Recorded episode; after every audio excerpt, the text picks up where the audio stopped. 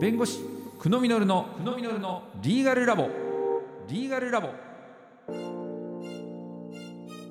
この番組は弁護士法人東海総合の提供でお送りします。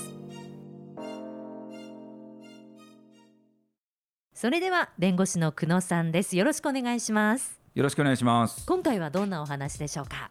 はい。今回は事業再構築補助金というものについてですこれなんですけど中小中堅企業向けの補助金ということで昨年度の補正予算で新たに設立された制度なんです。新型コロナウイルスの感染拡大でいろんな事業者さんがかなり打撃受けてますよね。で苦境を乗り越えなきゃいけないということで、まあ、今までのやり方じゃだめだ。新しいことにチャレンジしたいよというふうに思ってるんですけどもまあこれコロナウイルスが拡大するなんて誰も予想しなかったですよね。だから、えー、急に改革しなきゃいけないと言ってもお金が足らないと。それじゃいけないなということでその予算を確保してあげようという補助金なんですね。で再構築することでどんどんその企業の方に儲けてってもらいたいし社会にいいような、えー、事業をこう世の中に出てってほしいなと。いうことでできた補助金なんで前向きな、まあ、事業者さんなんとか取り組んでほしいというものでございます、えー、この補助金非常に、まあ、素晴らしい画期的な補助金と言われているものなので皆さんに知ってほしいなということで今回テーマにしたということでございます。それでですねあのこの補助金の予算額これが本当に驚きで前代未聞と言われているような額なんですね。なんと総額1兆円です。え1兆円 ?1 兆円。すごいですね。皆さんこう1兆円って聞いて分かります？イメージ。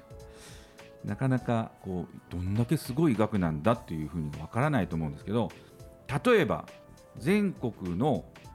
中小企業中堅企業に100万円を、えー、この予算で配るとした場合にはなんと100万社。100社じゃないですよ。100万社、えー、そんなにすごい数の中小企業に100万円を配ることができる補助金だと。いうことなんですね、まあ、当然あの100万円だけ配るというものじゃないので、まあ、1億円総額というものもあるもんですから、まあ、100万社まで対象になるかどうかは分からないんですけどもあのかなりの数の企業者さんにこの補助金は配布されるんじゃないかなというふうに思われているというものなんです。でこれ補助の対象費用というものはですねかかった経費の、まあ、3分の2というのが基本にはなっていますのでその点はちょっとご注意いただきたいなということでございます。それじゃあまあどういうような、まあ、事業の再構築をしたらいいのかということで、えー、そこら辺知りたくないですかね。あ知りたいですあの例えばですねまあ、飲食店ですと、まあ、コロナでお客さん減っちゃったなといった場合に今までやってなかったイートインスペースをこう縮小してみてテイクアウト販売をしようとテイクアウト販売にチャレンジしようと思ったとしますそういった場合にイートインスペースの撤去費用や、まあ、テイクアウトの窓口とかそういったものを作る費用、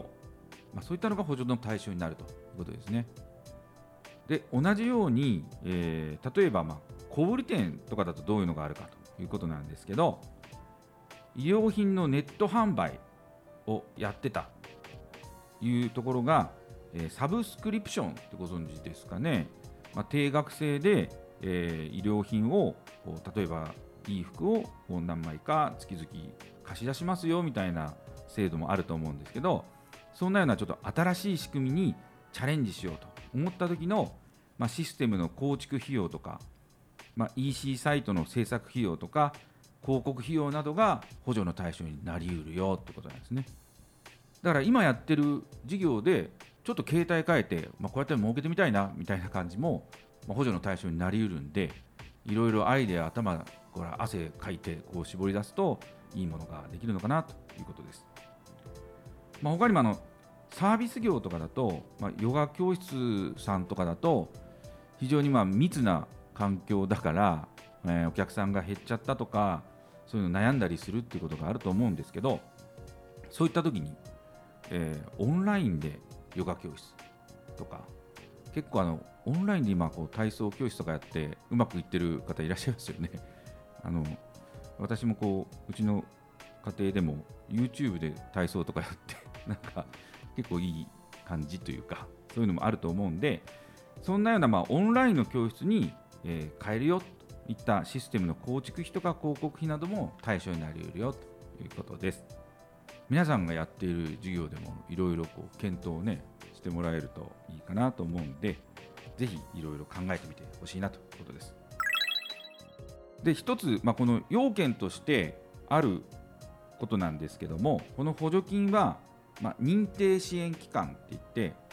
あの当事務所も、まあ、認定支援機関になってるんですけども、まあ、税理士さんとか中小企業診断士さんとかも、えー認定支援機関になってますが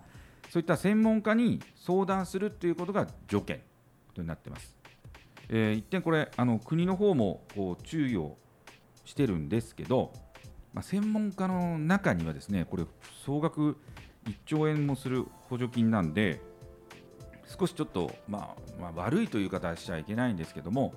まあ、この補助金ビジネスで、まあ儲けてやろうみたいな考えを持ってるところもあって、えー補助金額の例えばまあ2割を報酬としますよっていう風で、えーこれ本当は事業者さんに上げたい補助金なのに、まあ、専門家にこうだいぶ取られちゃうよっていう例もあります。まあえー当然、頼んだ専門家さんにそれだけ上げてもいいと思うならいいんですけども、えーまあ、これから再構築をしていくという費用なのに、まあ、自己負担が増えてしまうということもあり得るので、まあ、そこはあの専門家さんとよく相談して納得いく形で頼んでいただくということが重要になりますので気をつけていただきたいなと思います。えーそれからこう補助金っていうと先に費用を負担してその後に補助金が払われるというのがまあ原則なんですね。そうすると例えば1000万の申請したけど先に1000万払った後じゃないと、まあ、国から3分の2が下りないよってことだとそんな費用ないよっていうこともあると思います。えただ今回の補助金に関しては一応どうしても重要な費用に関しては先に払ってくださいみたいな、まあ、一応概算払い制度っていうのがあります。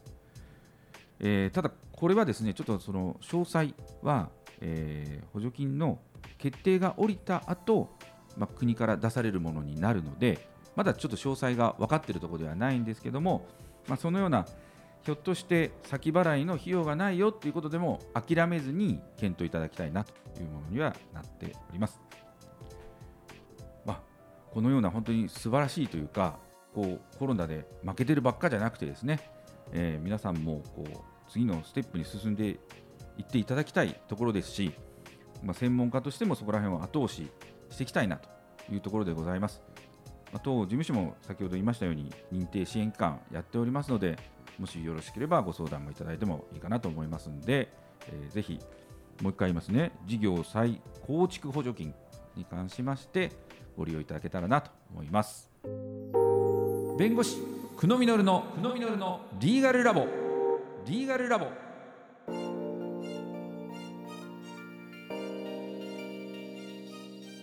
あのお話伺っててちょっとチャレンジもう一回してみようかなって気になりますね。ありがとうございます、ねえ。はい。なんかそういう方の背中を、まあ、弁護士さんですけども押してあげたいなという気持ちでこういう、まあ、認定機関をやろうと思われたみたいなところもあるんですか？そうですね。あの認定支援機関といってもやっぱり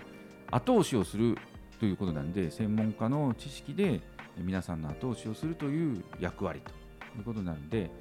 ぱりまあご本人が一生懸命やってくださるというのが条件にはなりますものですからね。そのバックアップができたらなという思いで認定支援機関になっているということです。はいわかりました。久能さんどうもありがとうございました。どうもありがとうございました